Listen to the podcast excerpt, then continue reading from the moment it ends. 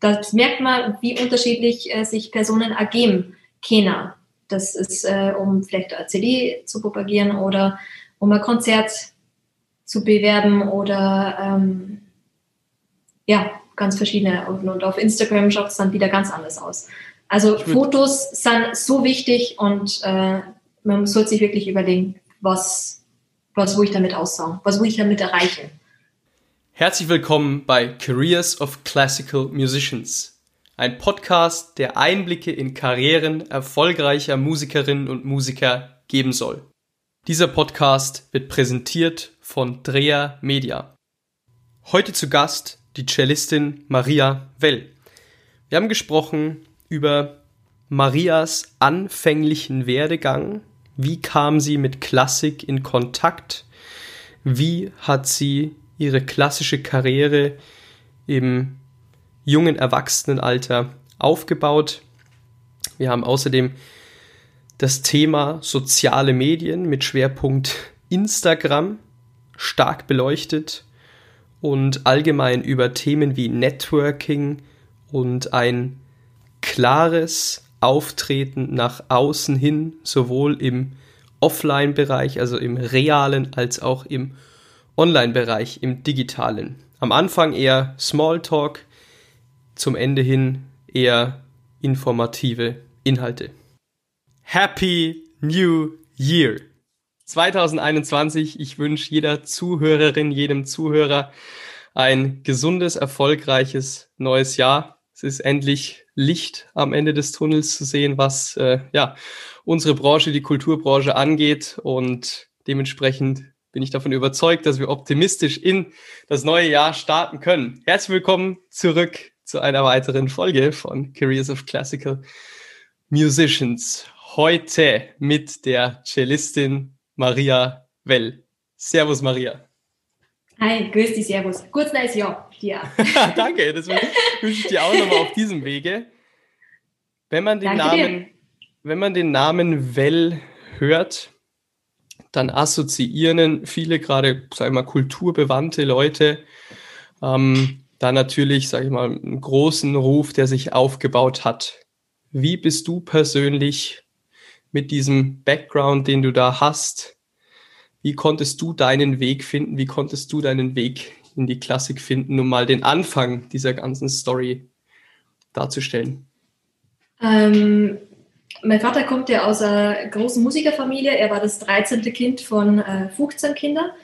Und der Einzige, der in dieser Familie tatsächlich eine klassische Ausbildung gekriegt hat, war der Stoffwall, der Bruder von Papa. Und der, ähm, und ich glaube tatsächlich, wenn die Möglichkeit da gewesen war damals, alle eine klassische Ausbildung zum geben, aber die haben halt, waren froh, wenn sie was zum Essen gekriegt haben.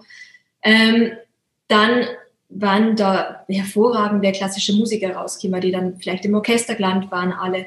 Und ich glaube, mein Vater und äh, der Stofffall und sämtliche Onkel und Tanten haben versucht, uns, also der nächsten Generation, das zu ermöglichen, äh, eine klassische Ausbildung, also erstmal beim guten Lehrer zu kriegen. Und manche haben es dann auch weiter studiert haben die Aufnahmeprüfung an der Musikhochschule gemacht. Äh, Cousine von mir hat zum Beispiel Lehramt Musik studiert, äh, Matthias und ich, also mein Bruder Matthias. Äh, und ich haben zusammen Aufnahmeprüfung eben an der Musikhochschule in München gemacht. Und ähm, da sind wir wirklich dankbar, dass wir das von unseren Eltern ermöglicht haben. Das äh, ist tatsächlich mit Well werden wir natürlich auch ein bisschen assoziiert mit da eher Kabarett und Volksmusik und eher die Richtung, was wir ja immer von Chlor auf mitgekriegt haben als Kinder und äh, wo an immer wegzudenken ist, bei mir auf jeden Fall und beim, bei meinem Bruder glaube ich auch. Und ähm, aber gleichzeitig ist es einfach, äh, haben wir einfach eine doppelte Ausbildung gekriegt. Wir haben das von der Familie, die Volksmusik haben wir von der Familie mitgekriegt und die Klassik haben wir von der Hochschule mitgekriegt, von der Musikhochschule. Mhm. Kurze, kurze Information. Also der Matthias, das ist ähm, für alle, die es mhm. nicht wissen, der Matthias Well, der war ja hier schon im Podcast. Und jetzt haben wir quasi seine Schwester nochmal da, ja. Also das sind Geschwister und ähm, genau. Würdest du sagen, dass, ähm, dass es dir dadurch leichter gefallen ist, in die Branche der generellen Kunst einzusteigen? Denn ich oder mit dem Namen Well oder Genau, äh, denn ich glaube, grundsätzlich, welches Fass mache ich hier auf? Ähm, man muss, glaube ich, um, um auf die Idee zu kommen, Klassik zu studieren, irgendwo damit in Kontakt gebracht werden. Ne? Also es kommt meistens nicht aus einem selber in dem jungen Alter heraus, ne? wenn es irgendwie das Umfeld und so weiter und so fort nicht irgendwie sozusagen Einfluss irgendwie darauf nimmt. Ähm, wie, wie bist du mit dieser, mit diesem, mit diesem, mit diesem Hintergrund sozusagen in die, in die Szene gekommen? Fiel es dir tendenziell dadurch leichter, schwerer oder was, was war anders? Ich glaube, was ich mitgenommen habe von Anfang an, war die Lust und die Gaudi am Musikspielen. Und äh, jetzt, ich habe ja mich für Cello entschieden. Das war, das ist jetzt nicht unbedingt das Volksmusikinstrument, wo man so aus der Volksmusik kennt, sondern eher aus der Klassik. Und ähm, es haben ganz früh in der Familie haben schon Geigen gespielt, also war Cello noch nicht besetzt. Deswegen habe ich mich dann drauf gestürzt. Und mein Vater hat mich ein bisschen da, dazu animiert. Also wir sind oft in Konzerte gegangen mit der Familie, was ich toll gefunden habe, weil das, als Kind bleibt es natürlich total hänger und motiviert worden und dann sieht man, ah oh, toll, da spielt jemand Cello-Konzert von Dvorak und äh, da ist man dann vielleicht äh, das bewegt es auch dazu, dass man, dass man dieses Instrument lernt, wenn es einem gut gefällt. Und das haben unsere Eltern immer gemacht, dass wir viel, viel Klassik gehört haben, viel in viel Konzerte gegangen sind, wir sind viel in die Oper gegangen, ähm, um so ein bisschen an, die, an, diese, an diese Musikwelt herangeführt zu werden. Und ähm, natürlich bleibt da viel Hänger und man kann sich ein bisschen, ich glaube, natürlich die Eltern bringen einen immer so ein bisschen hier ans Instrument. Also ich habe natürlich mit Blockflöten angefangen, weil mit Blockflöten fängt fast jeder an. Das, das, ich, ich auch, lang, ich auch. Du auch. Und wie lange hast du es durch? Wie lange hast du es Es war in der Grund, es war in der Grundschule, das war lustig. Ich habe dann immer so ein, weiß ich nicht, gab es so kleine Kärtchen, so Lobkärtchen von der Lehrerin, wenn man irgendwie gut gespielt hat. Die waren immer in allen Farben, aber das ist keine, keine nennenswerte Karriere. Ja, du, aber also du hast du hast kein Blockflötentrauma. Nein. das ist ja das bekannte Blockflötentrauma, das wo Fui, Fui haben und äh, äh, wo, wo natürlich der Wunsch ist, dass durch die Blockflöte der Wunsch äh, entsteht, äh, ein anderes Instrument zum Lernen, aber ganz früh sind dann mhm. so abgeschreckt, dass gar nichts mehr lernen, auf gar kein Instrument mehr übergängen.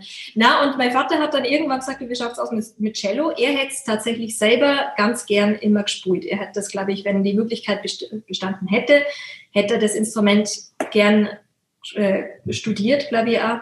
Er hat dann tatsächlich mit mir zusammen angefangen, dieses Instrument zum Lernen. Wir haben beide Unterricht genommen beim Herrn Bühnemann, ein äh, sehr großer äh, alter Herr war das. Äh, also ich sage groß, weil der war wirklich eine Hühne und sehr imposante Figur und Gestalt.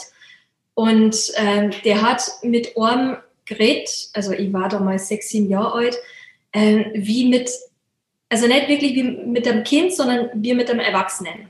Und da war ich total froh, dass mein Vater mit dabei war von Anfang an, weil äh, ich glaube, das wäre, äh, da wäre ich sehr eingeschüchtert gewesen, ganz allein Unterricht zu haben bei ihm. Und es hat einfach auch Spaß gemacht. Wir haben Fucello-Duo gespielt und äh, es hat mir das, den Einstieg da auch nochmal erleichtert. Und der Papa hat endlich es endlich zum Cello-Spielen gekommen. das hat er den positiven Nebeneffekt gehabt. Kurze Werbung in eigener Sache.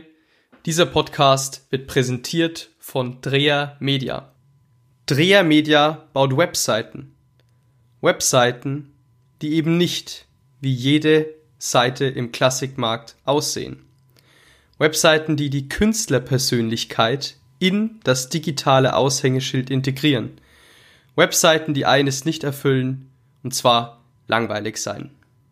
Weitere Infos unter www.dreher-media.de oder auf Instagram Dreher Media. Klassik, muss ich jetzt ganz ehrlich sagen, das haben wir schon auch mitgekriegt von der mütterlichen Seite, weil äh, meine Mama ist äh, aus Monaco, äh, also Monte Carlo, Frankreich, ist ja nicht, aber ist ein eigenes Land. aber die, der ihr Bruder hat in einem Gitarrenquartett gespielt, im Get Quartett. Spielt er immer noch und äh, das, die haben vor allem klassische Musik gemacht. Mhm. Genau, und da haben wir das quasi von, von Anfang an mitgekriegt. Mhm. Äh, jetzt ist da die 18-, 19-jährige Maria, die fängt jetzt an an der Hochschule äh, Cello, Solo, also Konzertfach zu studieren. Ähm, mhm.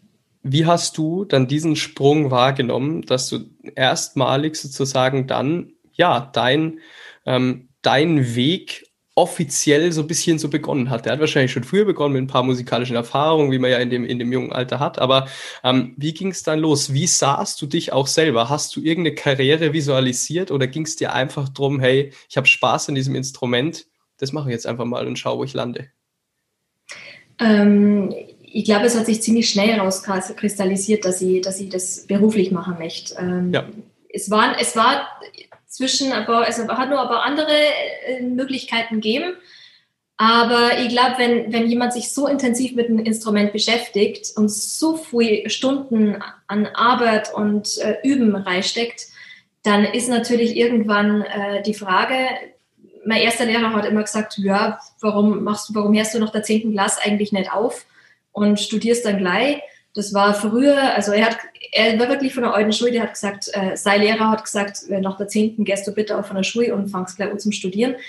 Und dann hat er mir aber dann auch, hat er eingesehen, dass Abitur auf jeden Fall wichtig ist für den Fall, dass irgendwie Corona kommt und man dann umstellen muss. kommen wir später drauf. Aber ja, kommen wir später dass, ja. dass irgendwie eine Handverletzung oder lass irgendwas passieren und dann bist du halt aufgeschmissen und dann hast du halt immer nur die Möglichkeit, dass du was anderes machst.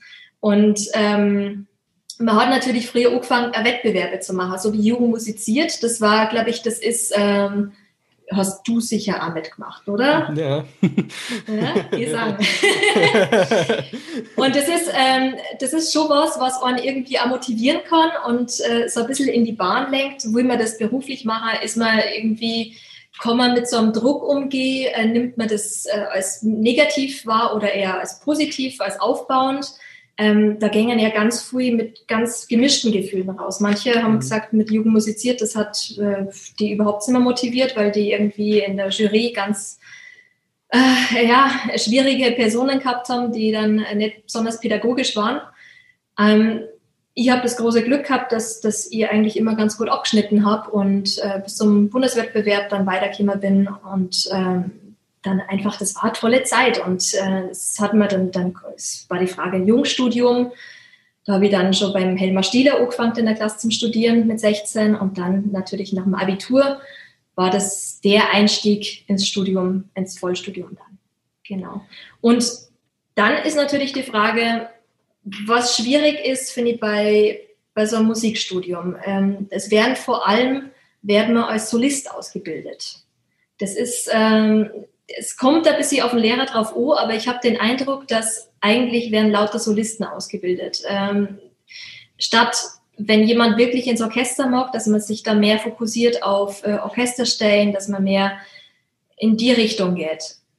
Ich muss sagen, ich habe mich sehr wenig mit Orchester beschäftigt. Ähm, es war bei mir immer eher so, so die solistische Richtung, Kammermusik auch ganz früh, mhm. was ich ja dann später auch mit Matthias zusammen, also mit meinem Bruder Matthias zusammen studiert habe kann man nur extrafach Kammermusik studieren für zwei Jahre. Und ähm, es, es ist dann immer die Frage, was will, was will man machen nach dem Studium? Will man äh, solistisch eine Karriere machen, durchstarten? Äh, ergibt sich das überhaupt? Das ist natürlich halt viel mit Glück zum Dur und äh, natürlich unendlichen Fleiß. Und äh, Wettbewerbserfolgen sind natürlich ganz viele Komponenten, die da mitspulen. Und äh, manche sagen von vornherein, dass sie wollen ins Orchester gehen. Und manche sagen, dass sie wollen, sie merken, das ist beides nichts und äh, wollen dann eher tatsächlich äh, unterrichten. Dann machen sie eher die pädagogische Schiene. Und bei mir war es so, ich habe äh, mir das immer offen gehalten, dass ich doch vielleicht ins Orchester gehe.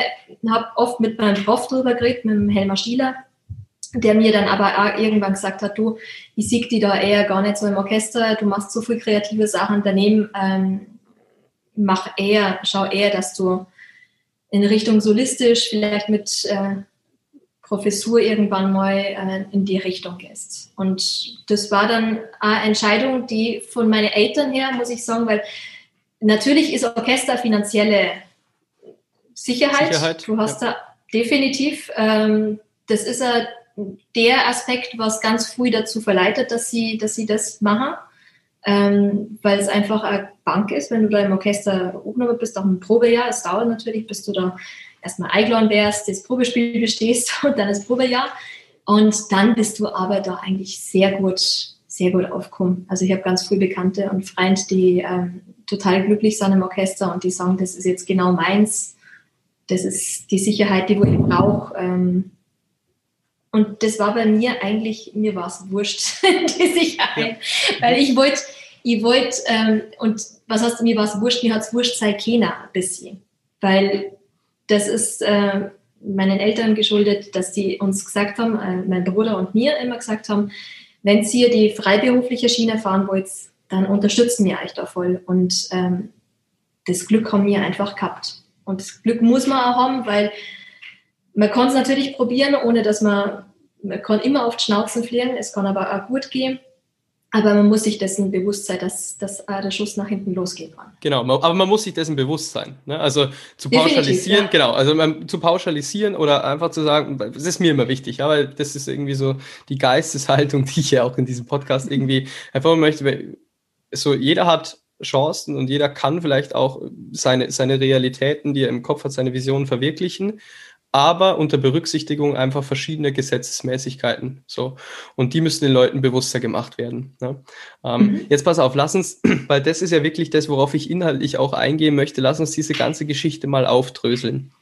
Jetzt ist es so, du hast das Fach aufgemacht von Anfang an. Wie, wie setzt man dann diese Karrieresteine im Endeffekt so zusammen, ähm, vielleicht auch nicht bewusst, aber wie setzt man sie zusammen, dass dann wirklich auch eine Solo-Karriere rauskommt, von der du ja heute leben kannst. Ja, und das ist ja, glaube ich, was, was ganz viele interessiert, denn der Weg vom Orchester ist klar, da ist es eine, eine relativ, auch lustige, ich habe letztens ähm, mit, mit einem Hornisten aus dem HR äh, Symphonieorchester, ähm, Mark heißt er, äh, gesprochen und der ja. hat mir dann erzählt, das wusste ich nämlich gar nicht, ja, ähm, der hat mir dann erzählt, dass man für die Orchesterstelle quasi gar kein abgeschlossenes Studium braucht. Also man kann dieses Probe, mhm, wenn man ja. in diesem Probespiel genommen wird, ja, dann, ja. na, dann ist man da drin. So. Und, äh, das ja klar, cool. es geht darum, dass du spulen kannst. Genau, so, macht ja Sinn, ja. Ne? aber ich habe hab die Analogie nicht gewusst. Genau. Und ähm, dann aber eine relativ, eine relativ sichere Schiene, die man da fährt. Ne? Also das ist dann ja. vergleichbar mit, einer, mit, einer, mit, einem, mit einem Lehrer oder mit, mit einer Lehrerin, mit einer Beamtenstelle und eine, eine relativ coole Sache, wenn einem so diese Gruppendynamik gefällt, in der man sich ja befindet. Das ist was unglaublich Tolles. Jetzt ist aber jemand wie du, den ich sehr lebendig einschätze bei den ganzen Projekten, die du machst, ähm, ähm, einen anderen Weg gegangen. Hattest du bewusst damals gedacht, mit 18, 19, 20, hey, ich mache jetzt schon ein bisschen Ensemblearbeit, kammermusikalisch nebenbei und so weiter und so fort, dass ich auch als diese eigenständige Künstlerperson wahrgenommen werde?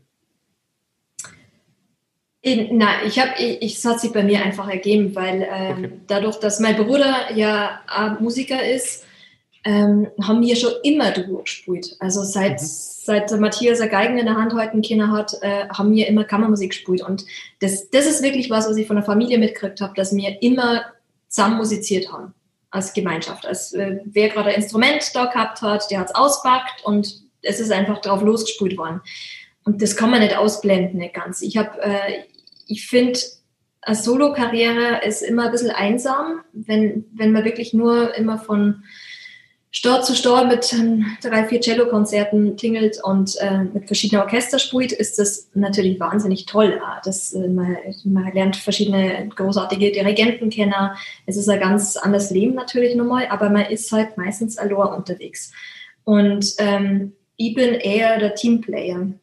Ich finde es immer schön, wenn man mit anderen Leuten musizieren kann und äh, Projekte äh, machen kann. Und das war mit 18 habe ich schon immer mit dem Matthias zusammengespielt äh, zu dem Zeitpunkt.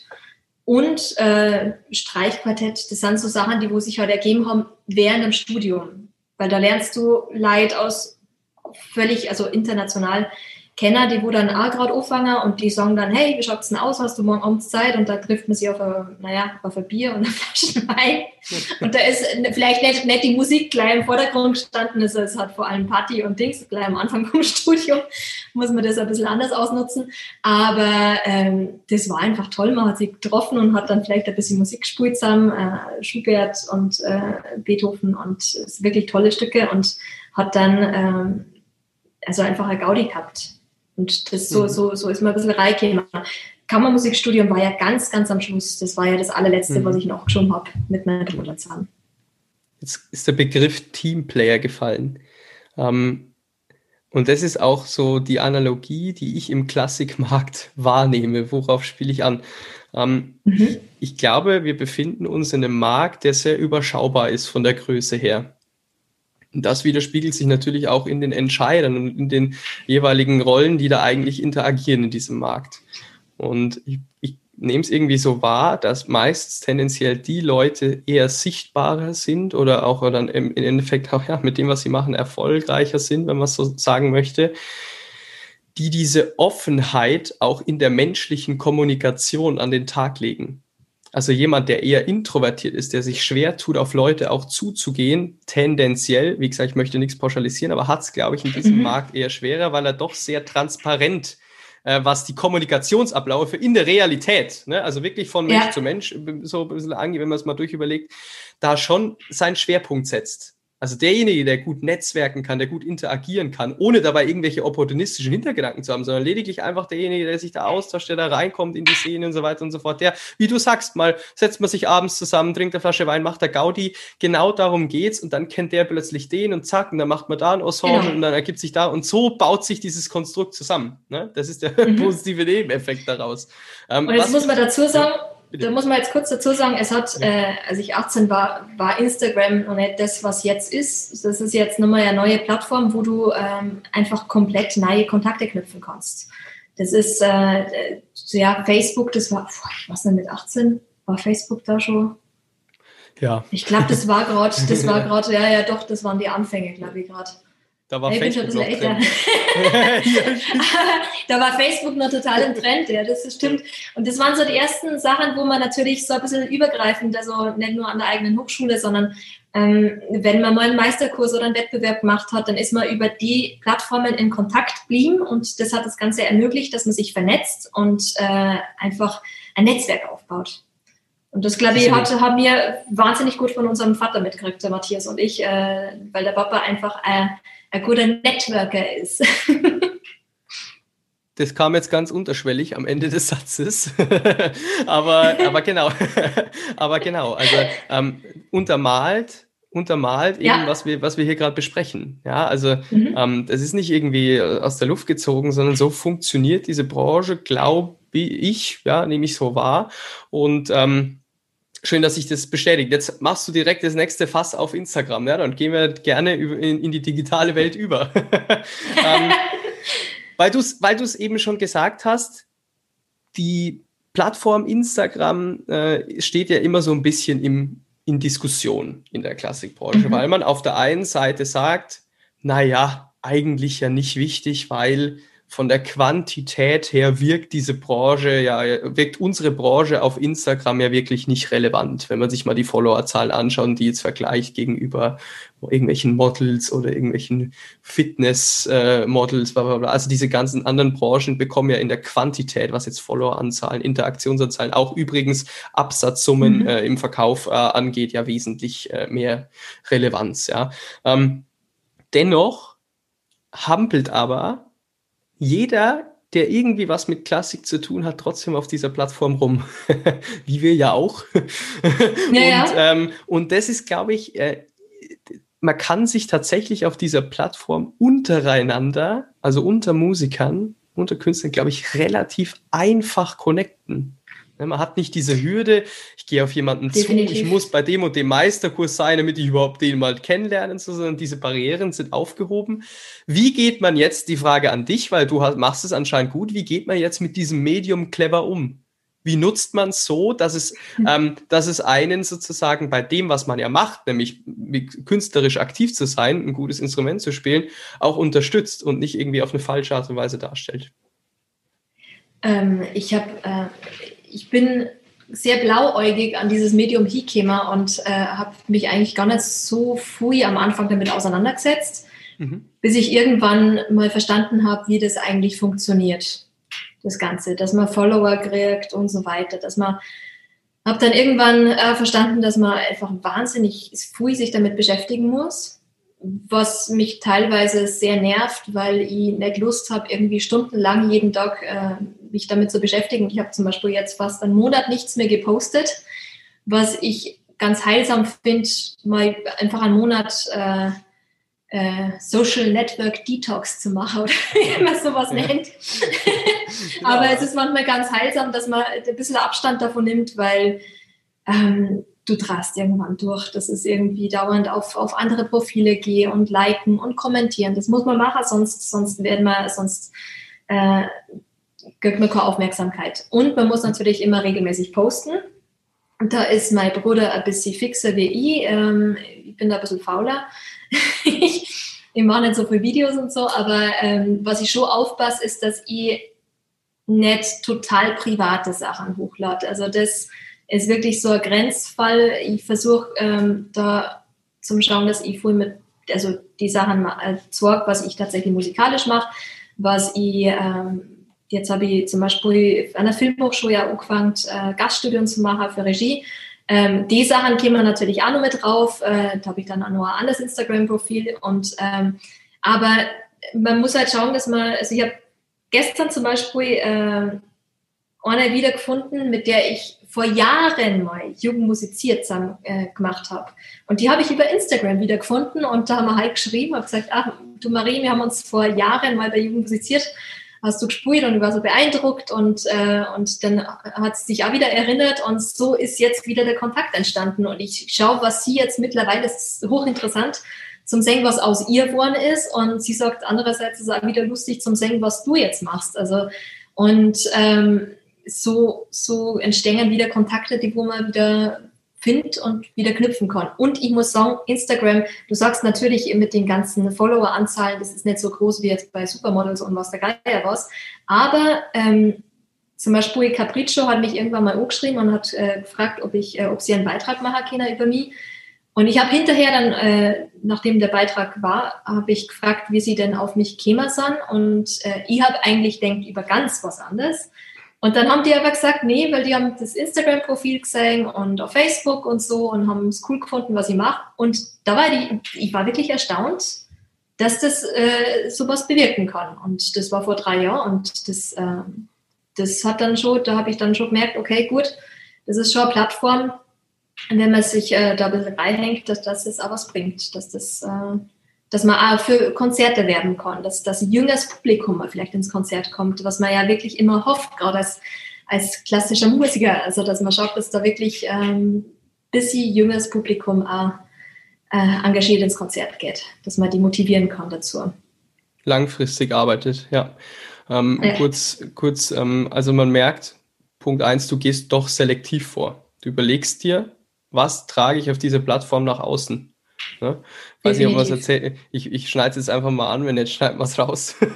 ähm, ja, das kann man ja, ja mal äh, hautnahes Beispiel. Ja, ja. Letztens telefonieren wir miteinander und dann sagst du plötzlich, dass du geheiratet hast. Doch war hier ganz offiziell herzlichen Glückwunsch. Hab mich, ja, total, für dich, hab mich total für dich gefreut. Kommen wir wieder zurück. So, das habe ich nicht mitbekommen, ja. ja. wobei wir da wirklich ja vernetzt sind und so weiter, habe ich nicht mitbekommen. Ja. Ähm, weil du sagst, im Nachhinein hast du mir das dann gesagt, ja, so bei diesen Informationen, da bin ich ganz, äh, bin ich ganz diskret äh, oder grundsätzlich, was eher privatere Dinge angeht, die hältst du vom Profil fern. Jetzt kann man Punkt eins mhm. sagen, okay, die hältst du fern, weil es dir irgendwie mhm. auch nicht taugt, das nach außen zu tragen. Jetzt muss aber Punkt zwei, die Zielgruppe, die dich da verfolgt, die verfolgt dich ja vielleicht vermehrt wegen deiner musikalischen Aktivität. Die interessiert vielleicht gar nicht das Private. So, das vielleicht auch wieder mhm. als Tipp. Überlegt euch mal, wenn ihr diese Plattform nutzt, äh, liebe Künstler, was interessiert die Leute und wie groß ist die Divergenz zwischen Interesse an der Person und Interesse an der Sache, die die Person macht. Einfach nur mal durch den Kopf gehen lassen. Das muss nämlich jeder für sich selber finden, äh, für sich selber festlegen und, und da entsprechend agieren. Zu den Followerzahlen nicht falsch verstehen. Also ähm, die Branche, ja, ist von der Quantität her, wirkt sie nicht so relevant. Aber was ich eben gemeint hatte, war, doch ist jeder da drauf. So, von, von uns Musikern. Ne? Im, Im deutschsprachigen Raum ist relativ lustig, da erkennt man nach kurzer Zeit, wer so die wesentlichen Akteure eigentlich sind und wird auch irgendwie total schnell auf die aufmerksam. Das heißt, es ist extrem relevant, auf dieser Plattform auch vertreten zu sein und einen guten Eindruck zu hinterlassen, weil es, wie gesagt, totale barrierefreie Kommunikation und Networking irgendwo ermöglicht. Ne? Und mhm. tatsächlich mhm. auch, man muss jetzt mal hier ähm, aus betriebswirtschaftlicher Sichtweise vielleicht auch drauf schauen, wie unterschiedlich ist dann quasi das Verhältnis zwischen Followerzahlen und tatsächlichem Engagement. Denn was wir beispielsweise auch in anderen, ich bin ja auch in einer anderen Branche unterwegs, also was wir in, in Marktanalysen zum Beispiel in der Universität immer wieder auch feststellen, ist, ähm, bei diesen ganzen Influencer-Kampagnen, ich mache ins Fass auf, aber mach mal, ähm, bei diesen ganzen Influencer-Kampagnen, bei diesen ganzen Influencer-Kampagnen, die gefahren werden, wie groß ist denn dann der Return on Sales? Also wie viel von diesem, von mhm. dieser, von dieser Werbung, die eine große öffentliche Person für einen macht, konvertiert letztlich tatsächlich auch in, in, in, in Verkäufen oder in, im Kulturbereich wäre es jetzt beispielsweise im, man vermarktet ein Event im Ticketverkauf oder man, äh, keine Ahnung, ja, also so. Und da stellt man fest, dass ähm, gerade bei diesen sehr aufgeblasenen digitalen Branchen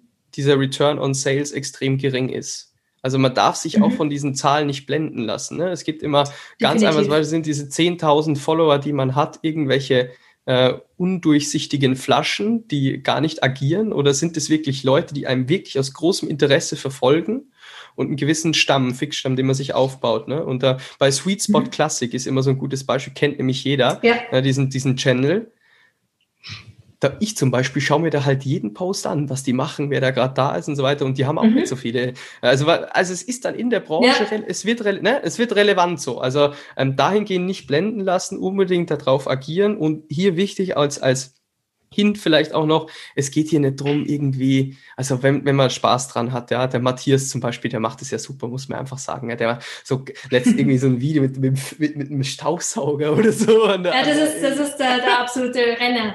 Ja, ist vor allem, denkt, denkt jeder, dass es echt ist. ist da, hat er gestern, da hat er gestern wieder was geschickt äh, von, ja. von Leuten, die dann geschrieben haben, ey, wir versuchen es, wir probieren es mit dem Staubsauger. Es funktioniert nicht. es haut nicht hin. Wie clever. hast du das denn geschafft? da hat er irgendwas losgetreten. Genau, ja, ja. Das sind so kleine Videos, die wo halt einfach äh, auf einmal, man weiß gar nicht warum, ja. aber die gängen durch die Decke, die haben auf einmal ja. 10.000 äh, äh, Likes und Klicks ja. und äh, es ist dann, äh, das ist ja, glaube ich, mit Real. Das ist äh, jetzt eine neue Funktion, die so sich ja. an TikTok anlehnt. Ähm, ja. Ich weiß nicht, wie genau. großartig das jetzt gerade funktioniert. Also ich habe den Eindruck, es ist noch nicht so weit wie TikTok, aber ähm, es ist im Kommen. Es geht mhm. jetzt gerade ganz gut los. Und mhm. da kann man eine wahnsinnige Reichweite machen mit dem. Mhm. Also da mhm. kriegt man auf einmal ganz, ganz viel Views und äh, Likes. Das geht äh, viel schneller. Wie, also ich glaube, ich habe den Eindruck, je kürzer die Videos sind, desto mehr Resonanz ja. kriegt man. Weil man muss ja. sagen, die Konzentrationsspanne äh, unserer Generation ist, äh, wird mhm. immer geringer.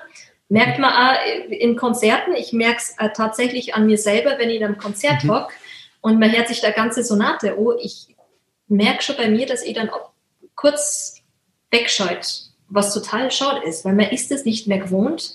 Man wirklich konzentriert sich wirklich ein ganzes Konzert zum Herrn. Deswegen sind auch viele Veranstalter plädieren dafür, nimmer zwei Hälften zu machen, sondern ich glaube, das wird jetzt in Corona-Zeiten auch noch mehr, weil man natürlich die Pause vermeiden möchte, damit sich die Leute jetzt auch nicht treffen und so weiter, dass man sagt, man stampft das Programm auf äh, einer Viertelstunde ein. Da tendieren ganz viele Veranstalter jetzt gerade momentan dazu. Und was auch immer mehr die Tendenz ist, was ich gemerkt habe, dass man nicht mehr ganze Sonaten spielt, sondern äh, so ein bisschen ein Best-of macht. Also so verschiedene ja. Sätze von, wo ich auch gar nicht so schlimm finde manchmal, weil für Leute, die wo jetzt vielleicht nicht so oft ins, ins klassische Konzert gängern, ähm, vielleicht mal ein bisschen Überblick kriegen über, über die klassischen, das, äh, die, die, das, das Programm was alles mhm. gibt, was alles möglich ist auf einem Instrument. Und genau. Was nimmt man auf der realen Ebene aus diesen Aussagen von der Maria mit? Äh, das ist, dass, wie gesagt, man in kurzer Zeit einen sehr positiven Eindruck hinterlassen sollte. Ja? Das heißt, wenn ich mir jetzt Gedanken mache über ein Profil von mir, über, wenn uns schon so detailliert, jetzt sind wir schon so detailliert im Thema Instagram, jetzt müssen wir es auch abrunden. Ähm, ähm, dann, dann, muss ich, dann muss ich mir mal vorstellen, wie würde ich, wenn ich denjenigen nicht kenne, was würde ich sehen wollen? Ja, und wenn ich da einen Feed sehe, der total zerschossen ist, schlechte Qualität, die Fotos und so weiter und so fort, dann wird es mich nicht draufhalten. Ja, also gar nicht so, ab, man muss hier nicht der nächste Influencer werden. Ja, das wollen wir nicht sagen. Aber es geht einfach nur darum, wenn ich als Künstler aktiv bin, bin ich in gewisser Art und Weise eine Person des öffentlichen Lebens. Ich stelle mich öffentlich dar mit dem, was ich mache. Und wenn ich mich öffentlich mit dem, was ich mache, darstelle, muss ich mir auch Gedanken machen, wie passe ich diese Darstellung dem Puls der Zeit an? Dann lande ich irgendwann bei sozialen Medien. Und wie richte ich dann diese sozialen Medien clever danach aus, mit dem Hinblick, ich bin ja auch überzeugt von dem, was ich da eigentlich mache. Da muss es ja auch in meinem Interesse sein, diese Sachen entsprechend auszurichten. Und hier, wie gesagt, der Hint, ähm, in kurzer Zeit den bestmöglichen Eindruck zu hinterlassen. Ne? Und das ist, glaube ich, die Aufgabe, die, die man als Künstler, äh, egal ob Student oder äh, dann tatsächlich äh, sozusagen fertig studierter, oder auch gar nicht studierter, wenn man jetzt hier die Orchesterleute wieder mal mit der Spaß. aber nein, ähm, aber ähm, ähm, genau, also die Analogie, die man da im Kopf haben muss. Ähm, pass auf, Maria, jetzt wird mich ein, ein, ein Schritt weiter. Ähm, wir haben jetzt schon öfter mal gar nicht in dem Zusammenhang den Begriff Veranstalter so genannt. Äh, mhm. Welche Trends siehst du denn in Veranstaltern? Worauf legen heutzutage Veranstalter Wert? Was sind irgendwelche Punkte, die dir da dazu einfallen, wäre spannend, weil da muss ich sagen, bin ich schon ein bisschen voreingenommen. Ich kenne das äh, Spiel eher so im äh, Liedmarkt, also im generell im Gesangsmarkt, mhm. viel mit Lied und so weiter und so fort und auch Oper. Aber was jetzt so kammermusikalische Dinge betrifft oder tatsächlich dann auch gut Kammermusik äh, im Sinne von du spielst Solo, ähm, da würde mich mal, würde mich mal interessieren, was, was für Trends erkennst du da? Eben wie ich gesagt habe, ich glaube, äh, der Ohrtrend ist, dass man die, also es kommt immer ein bisschen auf die Agentur drauf Ohr, bei der man ist. Ähm, äh, Ohragent macht, schaut immer, dass man eher Programme anbietet, A, die nicht zweigeteilt sind, dass man ohne Pause das quasi macht, eine Viertelstunde Programm macht am Stück. Ähm, und es gibt natürlich Veranstalter, die völlig auf die klassische Linie fahren, die äh, das toll finden, wenn man bierernst auf die Bühne geht, seinen Schuh spult und dann wieder runtergeht. Und das ist zum Beispiel, das, das bin ich zum Beispiel gar nicht. Ich erzähle immer ganz gern was zu den Stücken, die ich spule, ähm, stelle immer ganz gern einen, einen, einen Bezug und äh, einen Kontakt zum Publikum her. Da habe ich den Eindruck, dass das aber bei Künstlern insgesamt mehr der Fall ist, dass man versucht, mit dem Publikum zu interagieren, dass man bis sie schaut, dass man das Publikum mitnimmt. Das geht da, damit los, dass man äh, angefangen hat, endlich mal die, die Zugaben einmal zum Song und nicht auf die Bühne zum Gehen auch. Ähm, das, das war wirklich äh, ein bleibender Eindruck, war, als das Hagen-Quartett äh, gespielt hat im Prinzregententheater. Ich bin da hingegangen. Die haben unfassbar toll gespielt. Und dann gingen sie hinterher auf die Bühne und äh, spielen eine Zugabe von Mozart. Äh, und das hat aber nicht jeder kennt. Und äh, da war neben mir war ein Paar gehockt und äh, die scheinbar Klassikliebhaber waren, aber nicht so oft ins, ins Konzert gingen, sondern so sich das wirklich leisten, ab und zu ins Konzert zu gehen. Und die haben dann gesagt, ist uns jetzt total peinlich, aber wir wussten jetzt gar nicht, was das für ein Stück war. Und das war denen total unangenehm zum Beispiel. Das finde ich dann schon, mhm. warum kann man nicht kurz ansagen, was für, was für Stück jetzt kommt. Sogar wenn es äh, der Schwan ist, wenn es der Cello-Abend äh, war und am Schluss spielt jemand als Zugabe ein Schwan. Natürlich kann man sagen, ja, das kennt ja jedes auch. aber es gibt äh, immer wieder Leute, die halt ähm, zum ersten Mal zum Beispiel in so einem Konzert drin sind. Und das finde ich fast ein bisschen herablassend, zum, davor auszugehen, dass das jeder kennt. Und es ist ja nichts dabei zum Song. Ähm, jetzt als Zugabe sprich ein Sparen von Camille Sassons. Das ist äh, kurz, bündig, man hat die Stimme vom Künstler endlich mal kehrt. Was auch, äh, das ist einmal wieder, wieder lustig, wenn ich meine Ansagen auf Borisch mache ähm, hinterher ist auch mal jemand gekommen und hat gesagt, ach, ich dachte die ganze Zeit, Sie sind Russin. Und da war ich dann total erstaunt, dass Sie bayerisch reden. das, das sind immer ganz So wird es dem einen oder anderen Zuhörer nach der Folge auch gehen. das kann gut sein. ja, ich bin jetzt, es tut mir leid, ich habe jetzt gnadenlos auch mit, mit Dialekt geredet. Wir verstehen dich, alles gut. Sehr gut, wenigstens du. Also wo Aber was, was, was, was, was siehst du ja. jetzt Interesse halber für mich? Was, mhm. wie siehst du den Trend von Veranstaltern? Was kriegst du in der ja. Gesangsbranche? Ist ja nochmal eine andere, die, ja, bisschen anders. Okay, also man muss natürlich zunächst bei mir immer im Hinblick wissen, dass ich das äh, nicht aus der rein künstlerischen Perspektive sehe, sondern auch schon aus der kommerziellen Sicht, ne, wenn man so will. Also mhm. wir gucken ja da auch mit unserer Agentur mit einem anderen Blickwinkel drauf. Aber ähm, den Trend, den, den ich mehr oder weniger im Markt sehe, ist, dass Veranstalter oftmals jemanden vor sich haben wollen, der in jeglicher Hinsicht attraktiv wirkt. Mhm. Bedeutet im Endeffekt, wie positioniert derjenige sich als Person? Wie positioniert derjenige sich künstlerisch? Was für ein Programm spielt er denn? Ja, wie zieht er sich, also was ist so dieses Image, was man irgendwie, ne? man hat ja immer so eine Vorstellung von jemandem. Ich, das Außenpaket Maria, wenn, quasi, ja. Genau, ich, genau, so mhm. was im Wiedererkennungswert schafft. Wenn ich jetzt an dich, Maria, denke, Maria, ich weiß sofort, zack, habe ich im Kopf, ah, das Ensemble, das ist erlebhaft. Ich habe eine, so ein bisschen einen, ja, ein, ein, Stereotyp im Kopf von der jeweiligen Künstlerperson, aber einen individuellen Stereotyp. Also kein, deswegen ist Stereotyp mhm. kein guter Begriff, aber ich habe einfach so, so ein, ich bin quasi, ich weiß, worum es geht. Ja, und mhm. ähm, und da muss man dran arbeiten, dieses, dieses Merkmal in sich aufzubauen.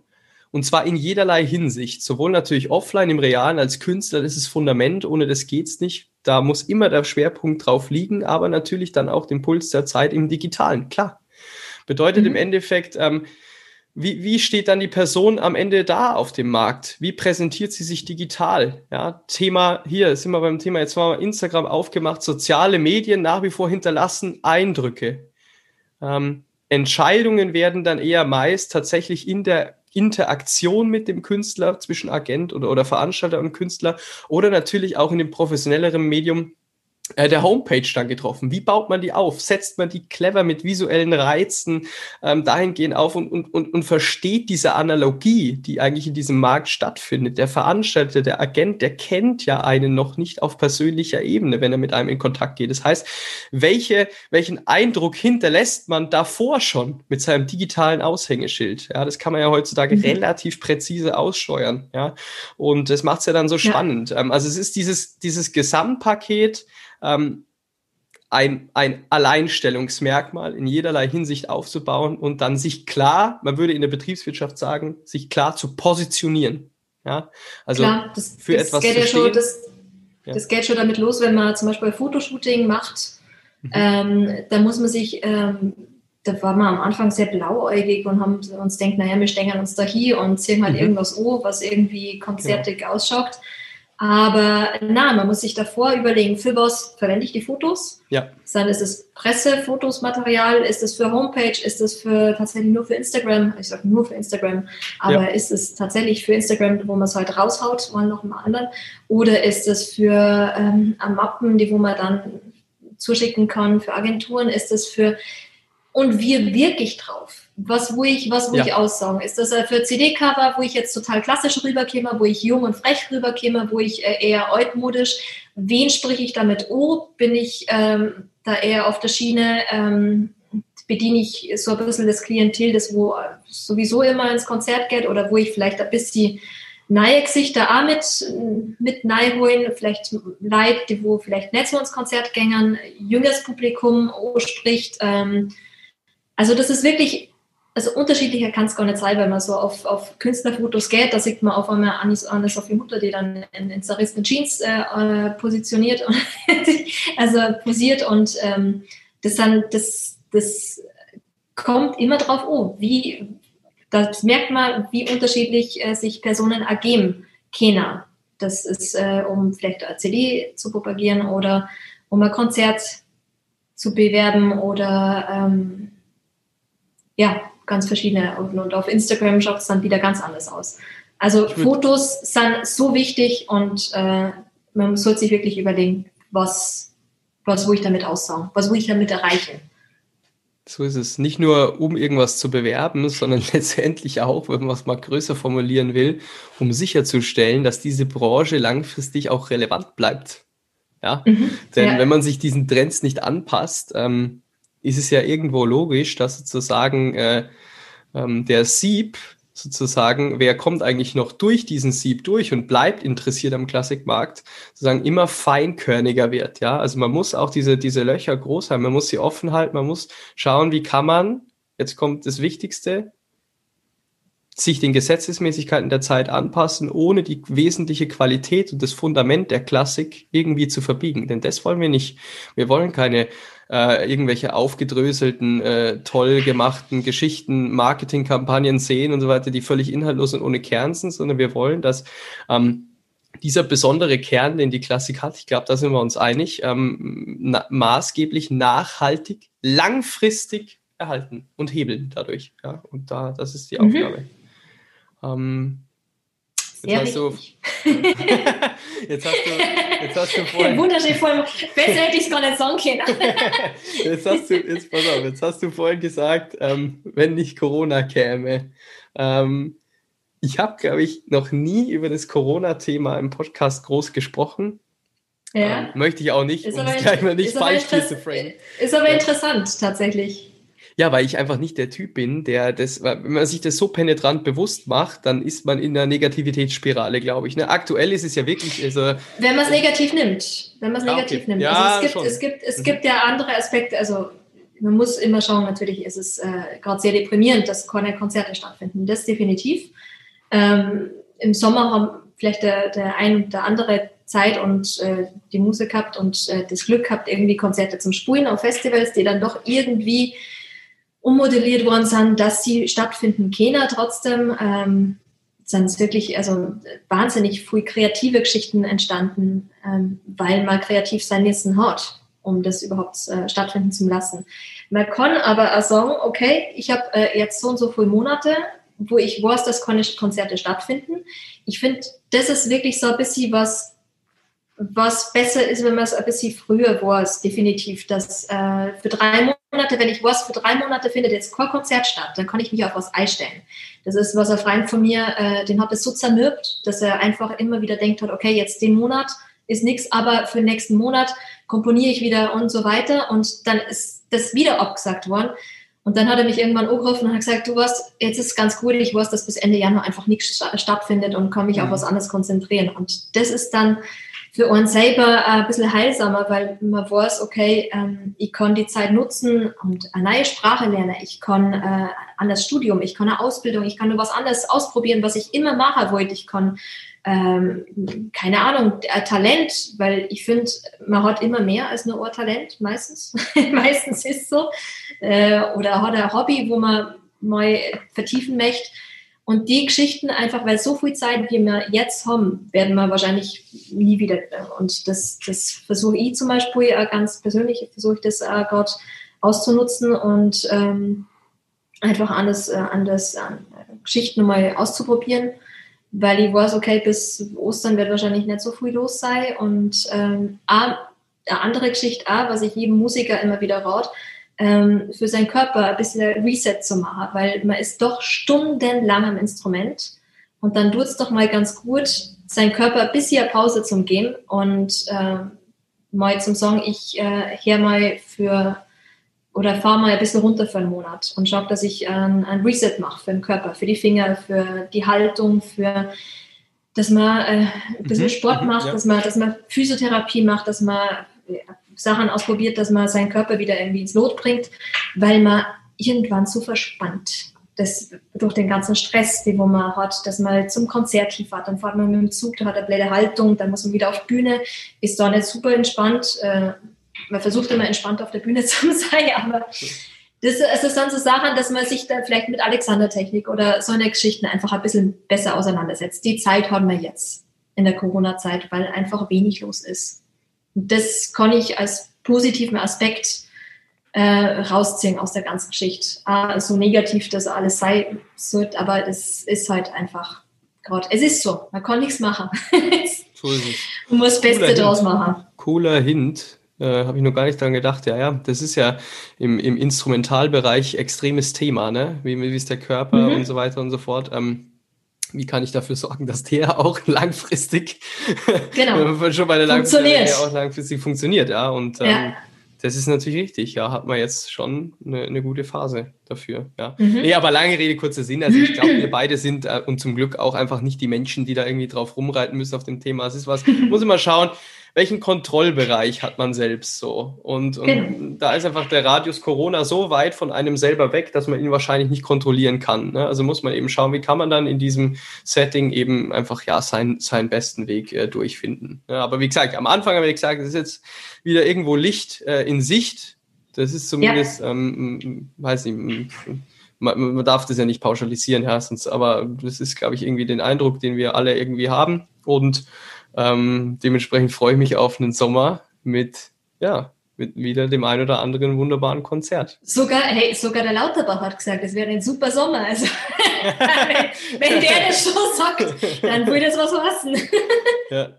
Wollen wir es wollen so stehen lassen. Ähm, Maria, vielen, vielen Dank für, für dieses Gespräch ähm, was sich total, total organisch entwickelt hat. Ja, also es hat, es hat großen Spaß gemacht. Wir sind teilweise sehr ins Detail auf, auf verschiedene Themen gegangen. Teilweise haben wir es äh, grob gehalten. Ich glaube, es waren Inhalte dabei, äh, die nicht nur ein nettes Gespräch waren, sondern die wirklich ähm, greifbar sind und, und, und die man mitnehmen kann. Das ist wichtig und das ist nach wie vor das Ziel dieser, dieses Podcasts. Dementsprechend vielen, vielen Dank für deine Zeit und alles, Danke alles Gute dir. für dieses Jahr. Dir auch. Tja, mach's Danke gut, dir. bis bald, gell? Mach's gut, ciao. Bitte. Kurze Werbung in eigener Sache. Dieser Podcast wird präsentiert von Dreher Media. Dreher Media baut Webseiten. Webseiten, die eben nicht wie jede Seite im Klassikmarkt aussehen. Webseiten, die die Künstlerpersönlichkeit in das digitale Aushängeschild integrieren. Webseiten, die eines nicht erfüllen, und zwar langweilig sein. Weitere Infos unter www.dreher-media.de oder auf Instagram Dreher Media.